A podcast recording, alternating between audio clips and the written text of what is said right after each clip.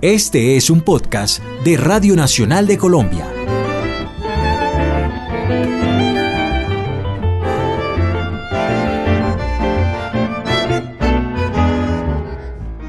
Bienvenidos a este planetoide. En el planetoide lo que intentamos es saber de qué manera interviene la música del mundo, el folclore de todas partes del mundo en la música de alguno de nuestros músicos. Y ahora tenemos un invitado muy especial, es un invitado de tango. Él es Giovanni Parra, el director del quinteto Leopoldo Federico, que nos ha traído muchas sorpresas. Yo la verdad que me sorprendí mucho este año conociendo a Giovanni Parra. Giovanni, bienvenido a este planetoide.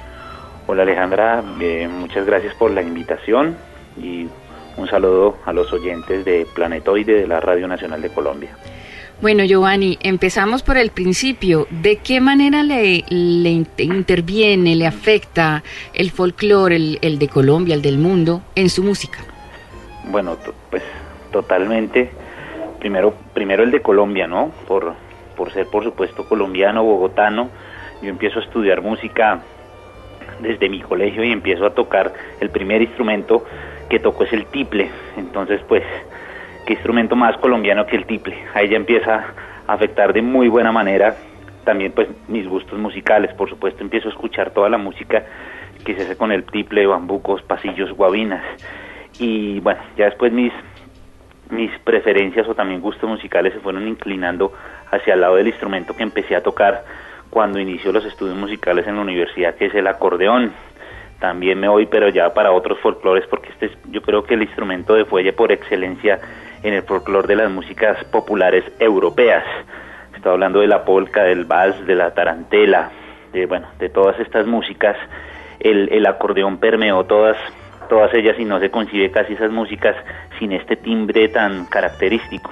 Entonces, por supuesto, el, con el acordeón tocaba todas estas músicas y por medio del acordeón llegó el bandoneón y llegó el tango, una de las músicas populares más escuchadas, tocadas, bailadas en todo en todo el mundo. Entonces, bueno, tengo tengo todas esas mezclas gracias al lugar donde nací y a los instrumentos que he interpretado.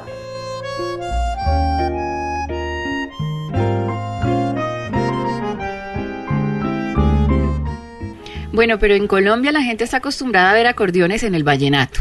Sí, es, es un acordeón, bueno, el, acordeón, ahora que mencioné el bandoneón, el acordeón y el bandoneón son primos muy lejanos, hacen parte de la familia, pero digamos solo se parecen en, en las arrugas, en el fuelle.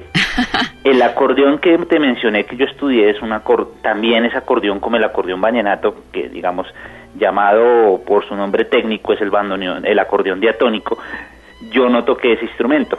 A pesar de que el que toqué también es acordeón, digamos que sí son familia, pero son primos mm, no tan cercanos. Digamos comparten el nombre, pero también son muy diferentes. Yo toqué el acordeón piano, piano porque tiene teclas en vez de botones como un piano y este y su funcionamiento es totalmente diferente al, al acordeón diatónico o vallenato como, como se conoce acá en Colombia. Entonces, bueno, ese fue mi, mi, mi acercamiento con, con ese tipo de instrumento, pues siempre que yo tocaba en piano un vallenato y pues yo no yo no he tocado ni pues el, el, esta música en el en el instrumento, por eso te digo, me, dediqué a tocar otras músicas populares por el timbre también y por las posibilidades que tiene el acordeón piano o acordeón clásico también por la música que se interpreta en él. Pero eh, ya en un momento como que me pedían tanto vallenato, dije, bueno, me aprendí eh, Matilde Lina, que me, encanta ese, ese vallenato, y me aprendí otro vallenato, creo que La Casa en el Aire, entonces me aprendí esos dos vallenatos y con, con esos me, me defendía. ¿Cuándo empezó con el tango? ¿Cuándo vio que realmente lo que, lo que quería hacer realmente era esto? Justamente también por el acordeón, en, te comentaba que lo estudiaba en la universidad y en ese momento era la única universidad que enseñaba el instrumento en, en el, en, el país y yo era el único estudiante de acordeón. Eh, tiene sus ventajas, pero en, en, algún momento las di, pero en realidad no eran ventajas. Después todo se convirtió en desventaja porque no, no tenía con quién compartir, con quién, eh, digamos, eh, comparar, conseguir músicas, compañeros para crecer juntos. Y, y, y, bueno, eso, eso me perjudicó mucho. Hasta tal punto que, digamos, todo lo que yo tocaba en el acordeón no eran músicas originales para el instrumento Entonces me empecé a interesar por otras músicas, por otro lado, por el lado del tango, pero el tango no me llamaba mucho la atención por lo que había escuchado del tango acá en Colombia, hasta que un momento apareció Astor Piazzolla y, y ese fue el, ahí me enganché, esa fue la, la razón por la cual me gustó el bandoneón y, y el tango. Ese fue como el detonante. Pero si uno escucha la música de Giovanni, la música de Quinteto Leopoldo, no es solamente tango. Uno podría decir, no sé, con temor a equivocarme, que es como un bambuco atangado o un tango bambucado, una cosa así.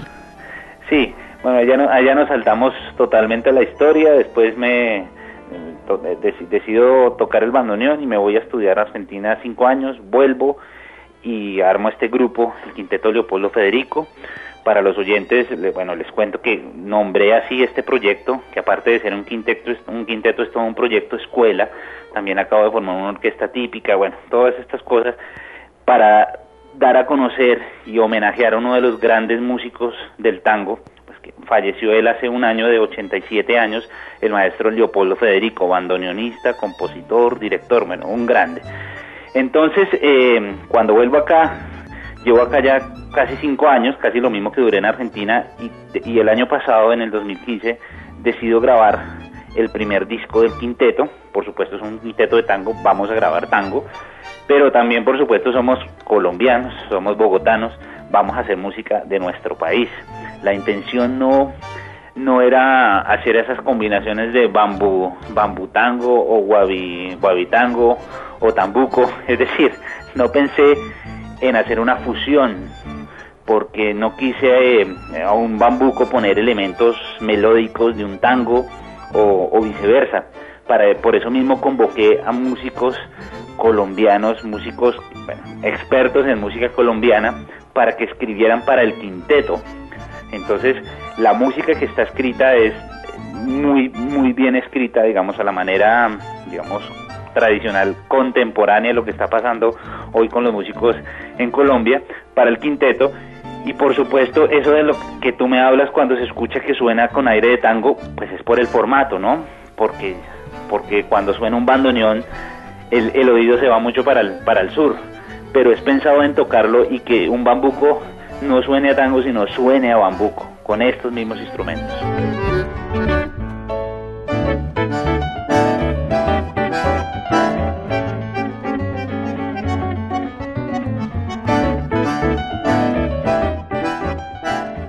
Bueno, pero usted estuvo nominado al premio Grammy Latino en, en la categoría de tango. Primera vez que pasa con un colombiano. Y ese tango sonaba tango.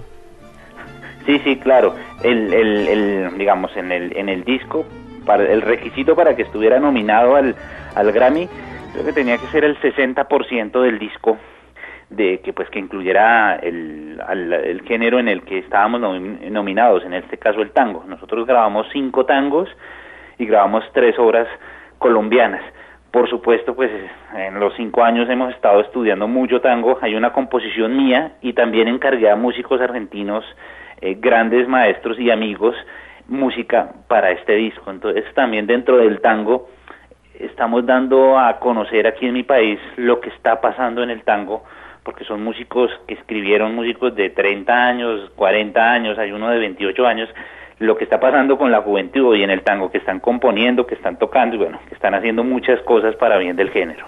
Claro, pero en Argentina la cosa es diferente, en Argentina y en Francia diría yo que la cosa es diferente porque con estos movimientos como Gotham Project, como Bajo Fondo, eh, la cosa es distinta, además que hay todavía mucho tango en las calles, pero en Colombia la cosa no es así, en Medellín se ve mucho tango, pero se escucha tango muy clásico, la gente no conoce el tango nuevo que se está haciendo. ¿Cuál es el movimiento? ¿Cómo lo ve usted acá en Colombia?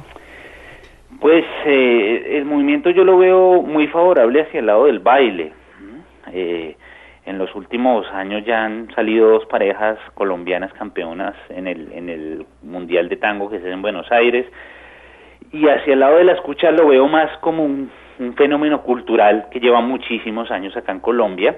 Bueno, el fenómeno cultural de toda la zona cafetera que le gusta escuchar tango, pero más hacia acercarse a un lugar y escucharlo y escuchar unas letras que, bueno, que le recuerden algo, y pero no no no he sentido tanto el gusto hacia la música en sí como a voy a un concierto a escuchar tango. Es decir, no, no, como que no se sale del contexto del, del boliche de tango, del lugar de tango, de la cantina de tango. Eh, eso es lo que yo he vivido y lo que he percibido aquí en Colombia. Eh, por supuesto, yo, digamos que estoy haciendo mi, mi camino por otro lado. Quiero el trabajo que, que he venido haciendo desde que volví a, Colombia, justamente no es pensar en ese público de tango, es hacer música, independientemente que sea tango o música colombiana, es estudiar mucho y, y, tratar de hacer la música bien hecha para acercar al público, para volver también este tango lo que es también que es una música de concierto. Entonces acá en Colombia, en Bogotá específicamente donde estoy viviendo, hay muchas personas que están interesadas en, ir a escuchar un, concierto de música clásica, de jazz, de música colombiana, a ir a sentarse y ver un concierto. Entonces, hacia ese lado he querido llevar la música que estamos haciendo, independientemente que qué vertiente de tango esté haciendo, porque pues tú hablabas sobre lo nuevo que se está haciendo es el tango electrónico y estas, digamos, esta corriente, yo lo estoy llevando más por otro lado, más por el lado que viene de la tradición del tango. Eh, hablo del mismo Piazzolla, que también es algo tango muy tradicional, él viene también de la tradición. Entonces, bueno, eso es todo un, un discurso muy, muy, muy arraigado que tengo como, como puedes darte cuenta, pero no estar aburriendo a los oyentes, pero me, me apasiono mucho cuando, pues cuando hablo de esto y sobre todo con, con la visión que estoy haciendo el trabajo acá en Colombia. Y yo le quiero agradecer realmente por estar haciendo tango en este momento. Yo siendo paisa, agradezco realmente que haya en, en las estanterías un producto nuevo. Muchísimas gracias. Alejandra, muchas gracias. Un saludo a todos los oyentes de la Radio Nacional y bueno, los invito a escuchar mucho tango.